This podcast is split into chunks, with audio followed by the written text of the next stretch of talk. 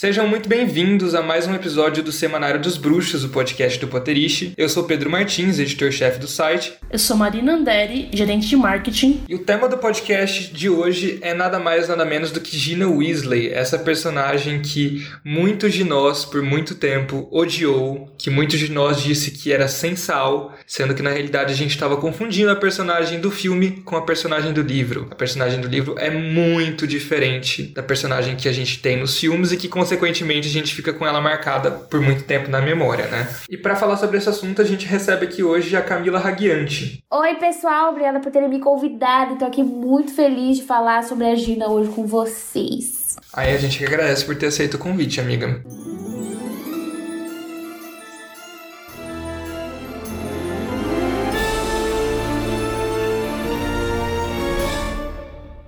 Então acho que pra gente começar essa discussão, gente, eu queria saber assim de vocês, como que vocês tinham a imagem da Gina antes de ler os livros, né? Porque eu imagino que todos nós aqui começamos a, a, assistir Harry Potter antes de ler Harry Potter, né? Bom, eu acho que a Gina nos filmes a gente nem teve muito contato com ela, né? Tipo, em Pedra Filosofal tem aquela cena meio tosca de que foi um improviso da Bonnie Wright, inclusive, dela falando pro Harry Bassart, né, naquela parte ali. Então a gente nem tem muito contato com ela. Acho que a gente foi entender melhor é, qual, qual seria o papel dela lá em Câmara Secreta, que obviamente foi um papel gigantesco, né, porque ela foi apenas sequestrada, né, amores? Então assim, né, foi levada lá pra Câmara. Eu acho que, assim, eu gosto muito do, da, de Câmara Secreta na real, porque eu gosto da personagem da Gina já nos filmes eu gostava, é, mas enfim, depois parar e perceber, né, a Gina dos livros, dá pra ver que ela é completamente diferente. Até no primeiro livro, né, no primeiro livro que ela já é, se mostra ali um certo interesse até pelo Harry logo em Pedra Filosofal, que falam que ela, se não me engano, tem uma passagem que fala que ela fica é, vermelha, né, que ela fica com vergonhinha e tal. Então eu acho que a Gina,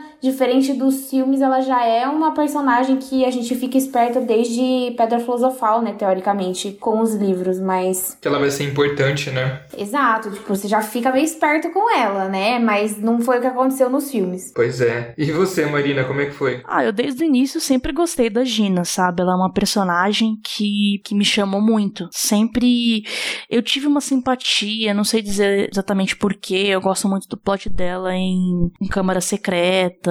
Já dava a entender que o próprio Tom Riddle sabia que ela era extremamente próxima do Harry, né? Que ele conseguiria prejudicar muito o Harry através dela, né? Não era uma pessoa qualquer, assim. É, não sei nem se é por conta do Harry em si, mas eu acho que, tipo, talvez ele já tivesse pressentido, porque assim, embora é o que a gente tá falando, né? Nos filmes não mostra muito, a Gina é uma baita de uma bruxa, entendeu? Tipo, ela é muito poderosa também.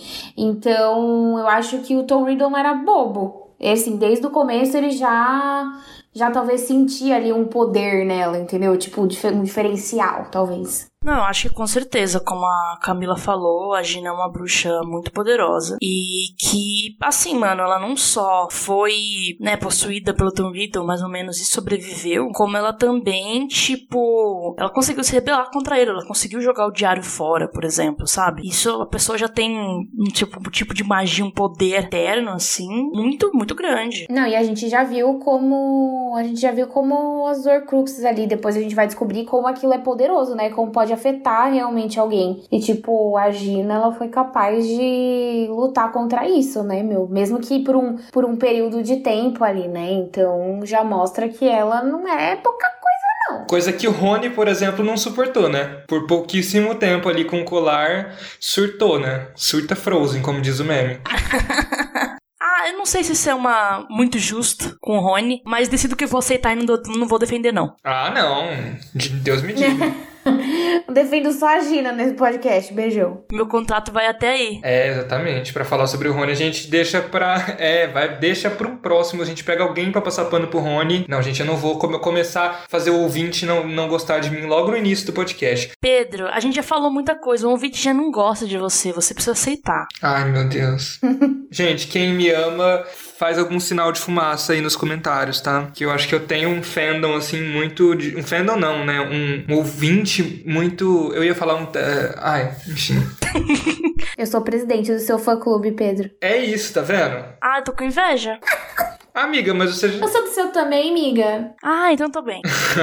Não, mas essa questão do Rony eu acho uma coisa bastante interessante, porque a partir disso a gente consegue refletir também sobre o papel da Gina enquanto uma Weasley, né? Eu acho bastante interessante de pensar que ela ali era numa casa de muitos irmãos, tantos irmãos que eu até perdi as contas de quantos são, sou de humanas, mas enfim, vários menininhos. Ela era a única menina, né? E isso de alguma maneira impactou ela também, né? A formação da personalidade dela, né? Sim. É, eu acho que ela tem uma perspectiva, acho que bem diferente, né? Do que Rony tem. É que é isso, né? Não quero entrar em contraponto com o Rony o tempo todo, mas é porque eles são muito próximos de idade, né? Eles têm um ano de diferença, mais ou menos. E ela é a única menina, então ela tem uma certa vantagem de que, tipo, a mãe dela, os pais dela queriam uma menina há muito tempo. Então eu acho que não tem muito uma questão de se sentir indesejada. Mas acho que junto disso veio uma série de expectativas, né? Porque, tipo assim, ah, quero ter uma filha pra, sei lá, colocar vestido, pra ser super feminina, né? E esse não é o caso da Gina. A gente não, não vê, né, tipo, sei lá, a Molly sendo, sei lá, a Molly é muito, é uma mãe muito legal. Então eu não acho que ela fica falando as coisas, mas a expectativa fica no ar. E eu acho que até a questão da Gina se ver desde criança entrando escondido no armário de vassouras para poder treinar quadribol, os irmãos não verem. Acho que tá junto disso, né, das expectativas da família de feminilidade. Sim, com, com certeza. certeza. E é massa que ela passa por cima disso tudo e depois ela vira, tipo, super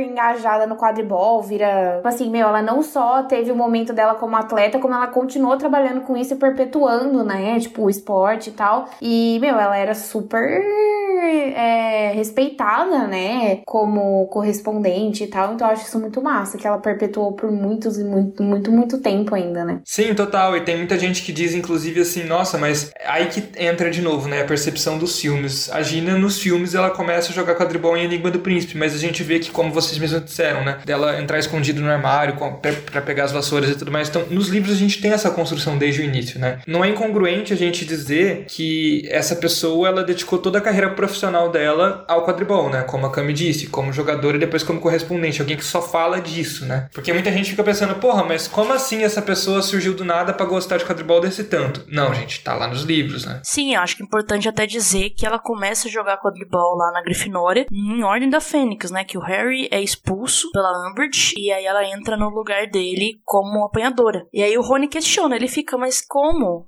E aí os gêmeos falam, mano, ela joga escondida há mó tempão, tá ligado? Só você que não sabia. Ei, Rony. É, eu acho que é difícil não ficar falando como a Marina disse do Rony, mas é porque o Rony também, ele impunha muitas questões em cima da Gina, né? Porque o Rony, ele é um cara que, ele, enquanto adolescente ali, no início, ele é muito machista, né? Ele vai se desconstruindo aos poucos, mas ele é muito machista, a, a princípio. E, e, até na própria Ordem da Fênix, ou seja, tipo, já quando ele já tinha, tava lá com ela, que a gente tava convivendo com o Rony, assim, há cinco anos de Hogwarts, ele ficava enchendo o saco com quem ela tava beijando, sabe? Tipo, dá licença, né, gente? Deixa a Gina passar o rodo, Rony. Ô, lá em casa.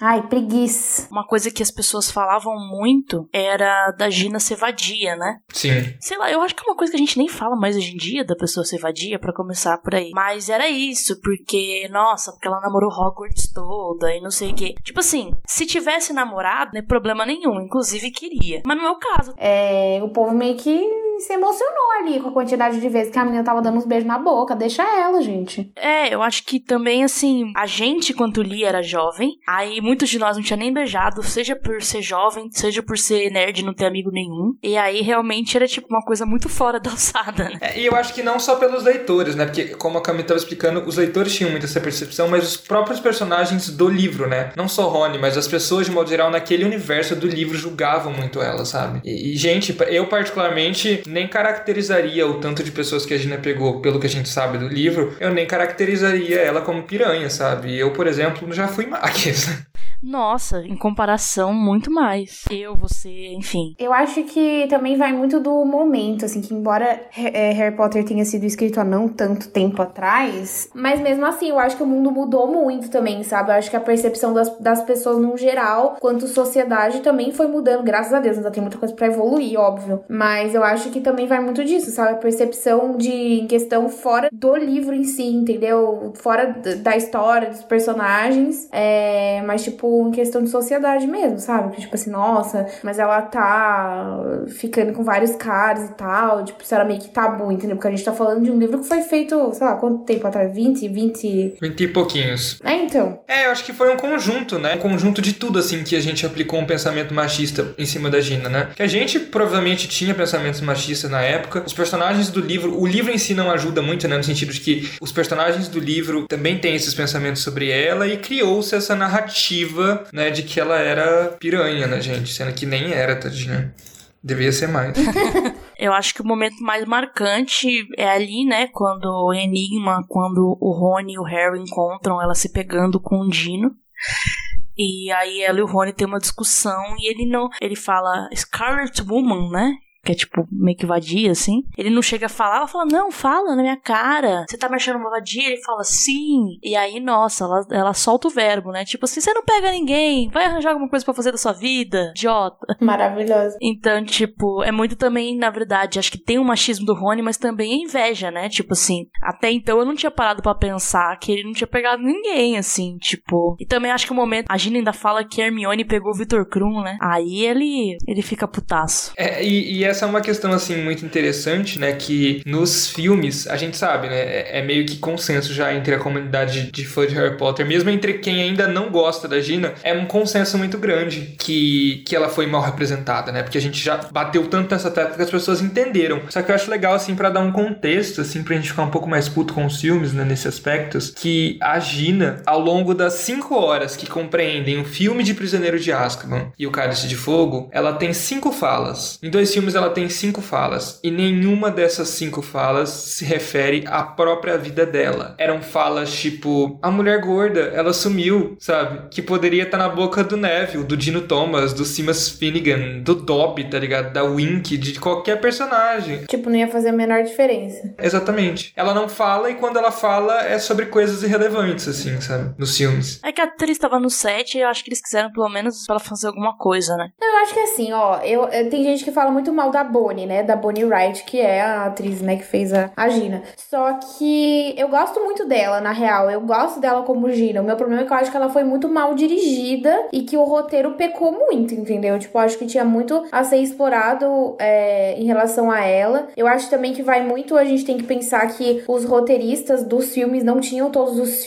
os, todos os livros na mão, né, é, desde o início, porque os, os livros foram sendo lançados meio que junto ali, né? Então, eu entendo que eles não tinham muito como saber o escopo geral, embora eu acredito que a, a, a J.K. Rowling conversasse, né, com essas pessoas, mas enfim, não sei como é que é a dinâmica, sinceramente eu não, não tenho é, conhecimento suficiente para falar sobre isso, mas eu acho que, assim, o roteiro realmente pecou nesse aspecto, entendeu? É o que o Pedro falou, tipo, meu, a mina tem cinco falas e nenhuma é relevante, tipo, foda-se, entendeu? O que, que essa menina tá fazendo aí, então? Principalmente se a gente lidar com o Steve Kloves, né, que é o roteiro dos filmes, que ele sempre favoreceu muito Hermione. Quase comprovado que ele é uma abóbora, né, que a gente chama, que é a pessoa que chipa Harry e Hermione, que tem uns momentos, tem umas cenas ali que realmente, tipo, dão uns indícios que é, é meio estranho, não sei. E aí eu acho que ele também nunca gostou muito da Gina, ele não se deu muito ao trabalho de ir atrás, sabe? E eu tenho, eu realmente tenho muitas dúvidas da J.K. Rowling de tipo, o que, que se passa na cabeça dela. Que é isso, tem coisas, como a gente já comentou em episódios anteriores. Pô, ela falou do monstro, por exemplo, que tinha tá em ordem. Que precisava estar em ordem, né? Que era importante para manter e não cortar. Mas não falou, por exemplo, do espelho de duas faces, da importância dele aparecer também. Então eu não sei quais são as prioridades dela, o que acontece, tá ligado? Acho que esse Pala nem entendia tanto de, de, de, de, roteiro a ponto de opinar, né? E tava tão ali embrenhada. Na verdade, ela não entende até hoje, né? É, tava tão embrenhada na escrita de, de dos livros, assim, sabe? Que acho que não dá para colocar isso total na conta dela. É porque no sentido de que eu acho, por exemplo, que essa questão toda, né? Que a gente sabe que, que o Steve Kloves realmente chipava Harry e Hermione, mas o quanto de machismo não tem nele próprio, sabe? Dele não olhar pra Gina como alguém importante. Sendo que agora, como a gente acabou de dizer, assim, por, ó, o Voldemort escolheu ela porque ela era poderosa, mesmo ali com 11 aninhos. Isso deveria significar alguma coisa para um roteirista, para um cara que é especialista em narrativas, né? Ele deveria ter percebido isso. Sim. Sim, e tipo assim, a Gina é a última coisa que o Harry pensa antes de morrer, tá ligado? Em relíquias. Isso não, isso não é é algo fraco, tá ligado? Principalmente se você pensar que eles se casam depois. Então, tipo, ele é o amor da vida dela, tá ligado? E ela é o amor da vida dele. Ah, achei tão fofo, Marina. Ai, muitos anos, né, de fanfic. Ai, eu amo. Mas eu acho que é, que é muito isso, é uma relevância muito grande que ela tem em vários aspectos. Enquanto direta, diretamente ligada ao Harry, que é o nosso protagonista, mas enquanto uma, uma personagem bem desenvolvida e que tem suas questões e que faz parte da D e que luta na guerra, sabe? É, em relação a, a roteiro, né? É uma coisa muito complicada, porque, por exemplo, a gente acha, quando a gente assiste aos filmes, que foi a Hermione e, enfim, o trio de modo geral que convidou todo mundo para participar da Armada de Dumbledore. Sendo que na realidade não, porque eles estavam todos fechados ali neles mesmos e quem conhecia a galera de Hogwarts, quem que era popular, era a Gina. Ela que fez a social mesmo, né, para trazer a galera toda. É, é. O roteiro não ajuda em nada a Gina, sabe? Na realidade ele não só não ajuda, como ele prejudica, né? Isso que é foda. Sim. Aí com isso eu levanto a questão do quanto que dá pra gente colocar a interpretação dos cinemas da Gina na conta da Bonnie, sabe? Da Bonnie Wright. Não, mas não dá pra pôr nada na conta dela, porque o pouco que ela fez, eu acho que ela entrega bem, assim, sabe? Meu problema é justamente esse, é o roteiro e a forma com que ela foi dirigida, porque também ela não tinha nenhum espaço ali, entendeu? Tipo, pra mostrar. E assim, ela foi, a Bonnie, inclusive, foi elogiada pela própria J.K. Rowling, né? Em termos de atuação e tal, tal, tal. É, mesmo que eu acho que, que assim, não é que, não dá pra falar que a atuação dela é fraca, justamente é porque ela não teve espaço, entendeu? Assim, como a Gina, eu era criança e a Gina é minha personagem favorita, eu meio que coloquei isso pra Bonnie também, tá ligado? Tipo assim, eu, eu todo dia eu acessava, sei lá, o Bonnie Wright Brasil, um negócio meio assim para acompanhar ela. E então eu acabei vendo outros projetos dela, outros filmes. E assim, ela não tem uma grande capacidade de atuação não, entendeu? Não é nenhuma grande atriz. Mas é isso, acho que tipo também se ela tivesse tido mais espaço em Harry Potter, ela não teria um teria feito um trabalho horrível, entendeu? É, a Bonnie inclusive ela é uma pessoa que a Marina deve saber um pouco mais até. Hoje em dia, ela na realidade me parece que ela não tem tanta vontade de atuar, ela tem mais vontade de dirigir, de produzir. Não, ela se formou em cinema, ela é diretora. Pois é, ela é diretora, exatamente. Ela fez filme já, então. Mas é a questão que também é aquilo, né? Ela tava ali, era o primeiro filme dela, era meio que o espaço que ela tinha para poder aprender a atuar também, né? Ah, gente, é só ver os filmes, os filmes tipo, os, o trio mesmo, nos primeiros filmes. É muito ruim, velho. É isso que eu ia falar. Tipo assim, acho, o único que presta mais ou menos é o Rupert, mas o Daniel e a Emma, pelo amor de Deus. É, ruim mesmo. Eu acho que é, o elenco infantil como um todo, tirando o Tom Felton, que eu acho perfeito sem defeitos desde o primeiro segundo que ele entrou no filme, cara, todos eles estavam ali, a grande maioria era tipo um primeiro trabalho, um primeiro trabalho grande mesmo. Então eu acho que, tipo, meu, você imagina um tanto de responsabilidade que tava em cima das crianças, sabe? E eu acho que deu para ver muito bem o desenvolvimento técnico e, e, e, tipo, e, sei lá, dramático, não sei como usar essa expressão, mas. Dramatúrgico.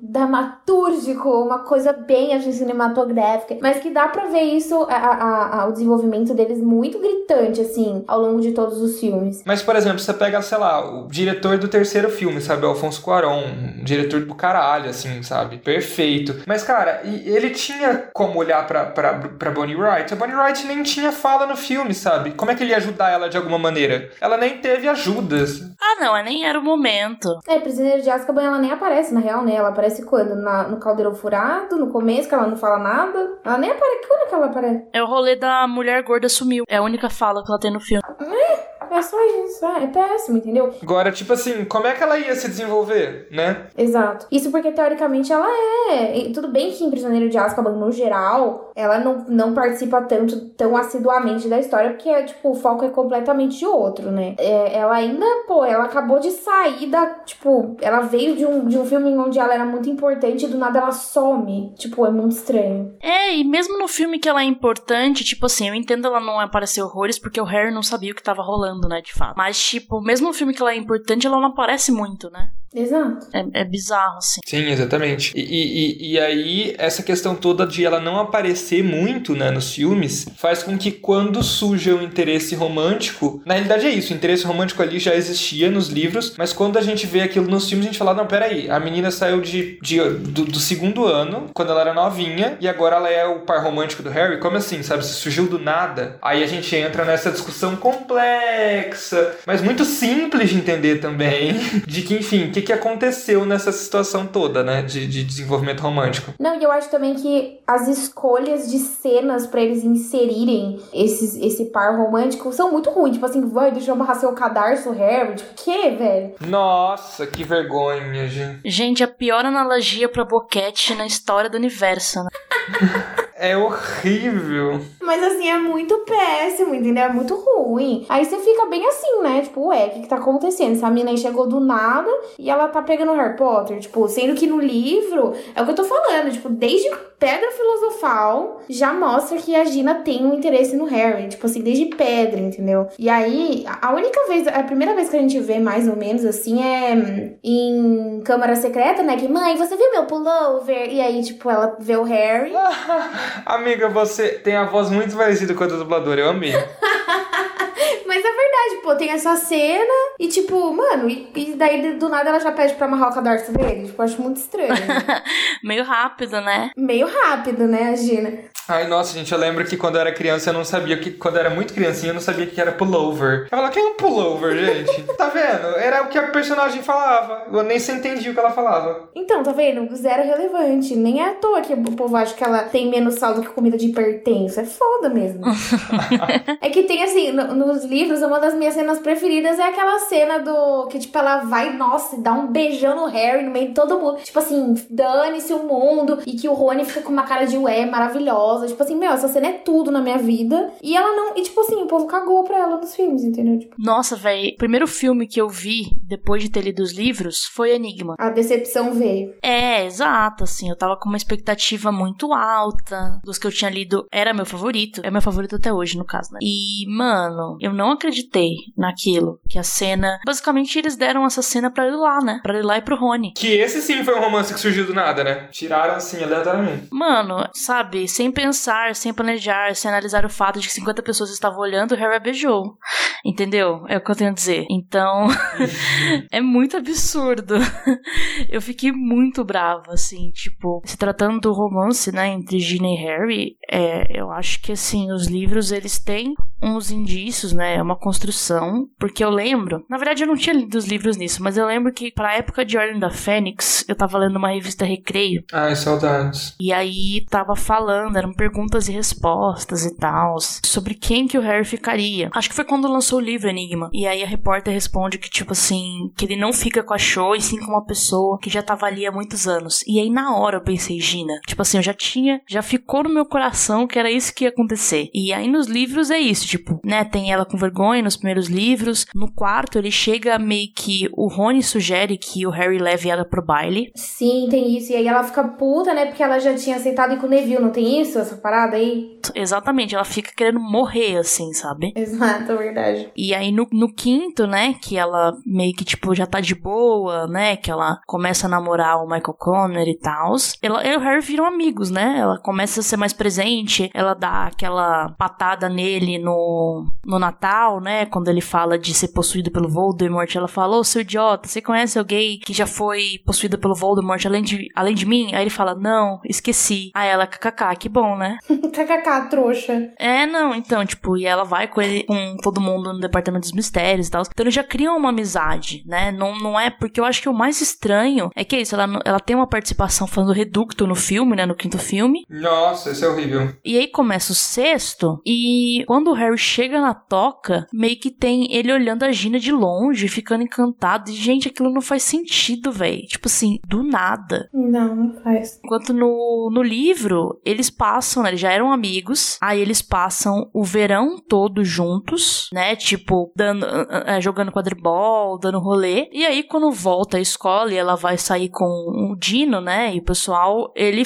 tem a tá ali na narrativa que ele percebe. Ele, ali ele lembra que, na verdade, eles não andam juntos em Hogwarts. E ele começa a sentir falta dela, tá ligado? É, e é mo- primeiro momento ali que ele começa a meio que sentir ciúme, né? Que ele começa a se tocar que talvez ele sinta alguma coisa diferente por ela, entendeu? Que ele começa a ficar, tipo, é o que você falou, ele começa a sentir falta, ele começa a sentir. Porque eu eu para mim o Harry sente ciúme, né? Total. Então, sei lá, acho que ele começa a perceber e tal, que, tipo, é uma pessoa que sempre teve ali para ele. E, tipo, e a gente sabe, né? Ele não, porque. Mas a gente sabe que desde o início ela também tinha um interesse amoroso por ele lá, por mais que fosse de criança. E aí, mano, é, é, eles, é o que você falou, né, Márcio? Tipo, eles ficaram, sei lá, não melhores amigos, assim, mas eles eram melhores amigos também, né? Porque ele tinha vários melhores amigos, eu acho. Tipo, encaro. O, o, o, eu, sempre, eu, eu sempre olhei, na real, eles, eles todos como um quarteto ali, de certa forma. E eu até tenho aquela última cena de, do, do, de Relíquias, que tem aquela, aquele zoom, né, na cara dos, dos três, que eu acho linda essa cena, inclusive. Mas, tipo, me dá uma dorzinha no coração que eles tiram a cara da Gina. tipo, eu entendo que é importante pra dramatização do filme e tal, no sentido de que, tipo, cara, são os três, né, desde o começo e tal. Mas, assim, eu sempre encarei eles como uma equipe foda, assim, porque é o que a gente fala, né, a Gina, ela participa muito, velho, muito. Eu, o que eu, que eu via muito é, em fanfic até, né, tipo, esse mundo construído seria de que, na verdade, seriam dois trios, né, o Harry, Horner, Hermione e a Gina, o Neville e a Luna. Ah, sim, sim, faz sentido. Porque acaba que o trio vai em busca das Horcruxes, né, e, mano, fica a Luna, o Neville e a Gina fazendo resistência em Hogwarts, tá ligado? Tipo assim, ela tenta roubar lá a espada de Gryffindor pro Harry, porque ela imagina que tem relevância, é, eles estão ali escondendo os alunos,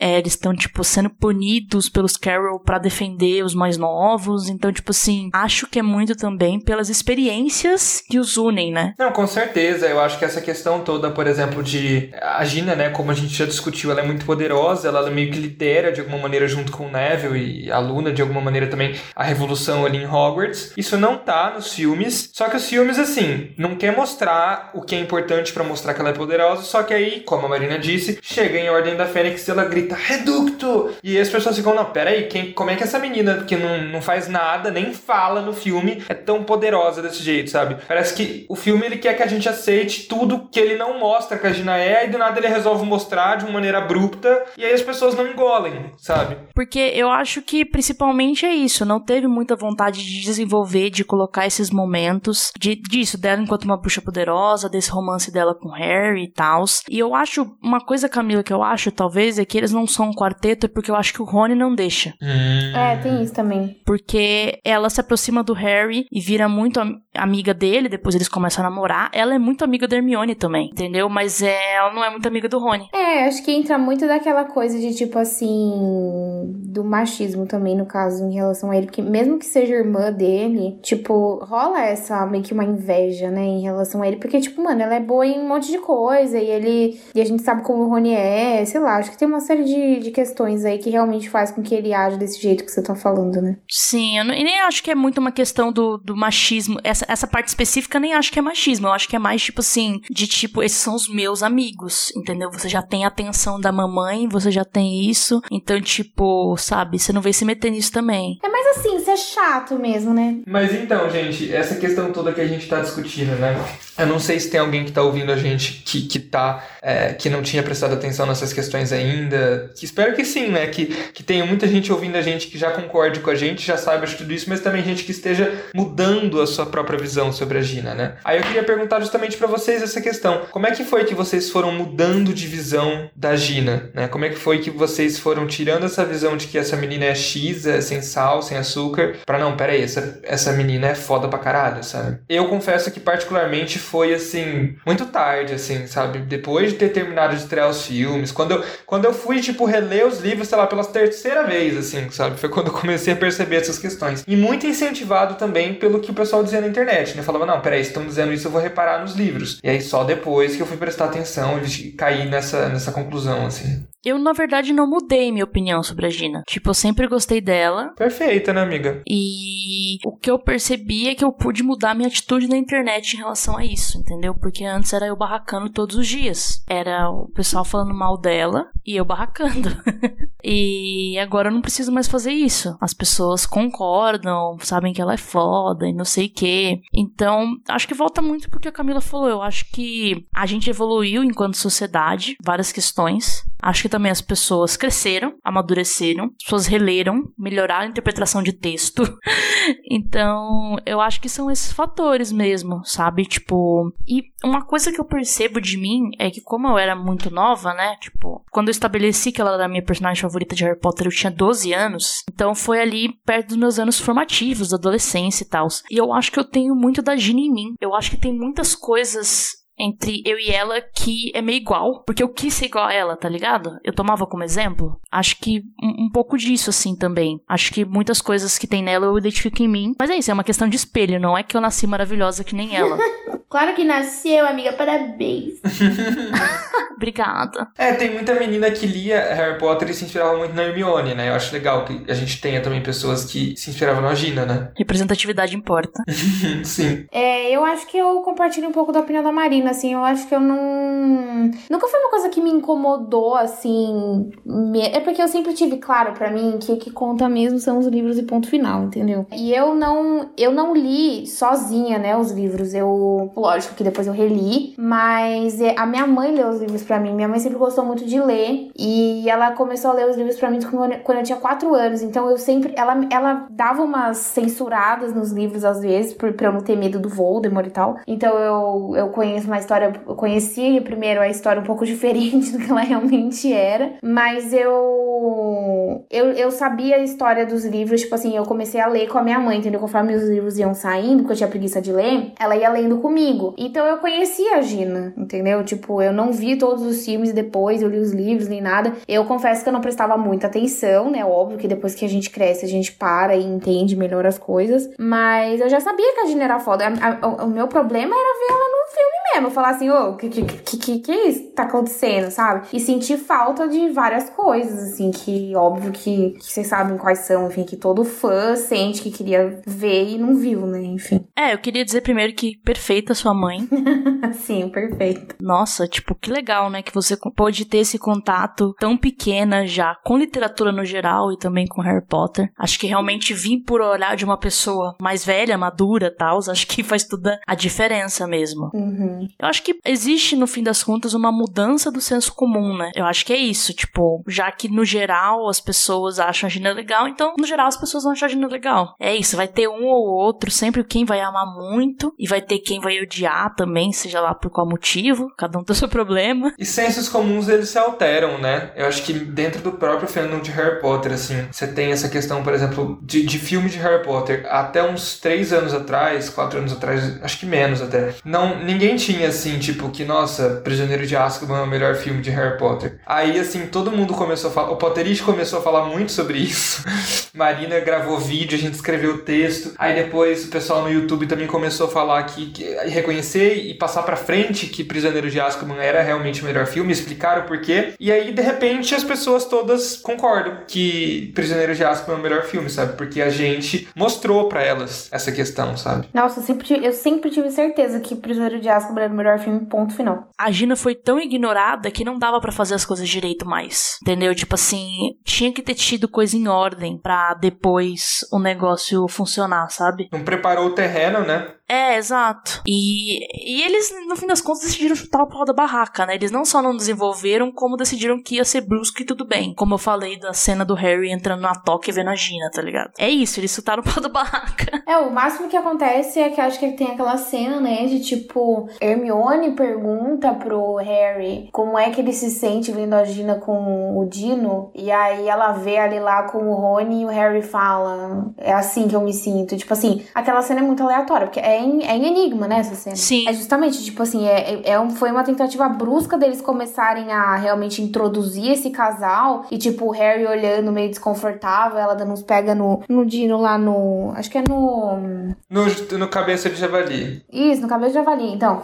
então, é. Tipo assim, eles fazem essas introduções, mas é muito tosco, sabe? Porque, tipo, é o que o Pedro falou, tinha que ter introduzido há muito mais tempo. Tipo assim, mesmo que eles tenham tentado fazer isso, eles chutaram o pau da barraca mesmo. E aí botaram lá, achando que a gente ia achar que tava tudo bem, né? E, tipo assim, Lamento informar que não tava, mas tudo bem. Não, porque a gente é fã e fã é insuportável e nada tá bom nunca. Nossa, eu sou insuportável, perdão. Aí, com razão, né? Na maioria das vezes. Não, tem, não, a gente às vezes passa. Ah, acho que hoje em dia, com maturidade, não, mas já passamos muito, com certeza. Mas hoje em dia, as nossas reclamações, e o pessoal que tá ouvindo esse podcast muito sabe disso, são muitas reclamações pertinentes, assim, sabe? Não é só chatice.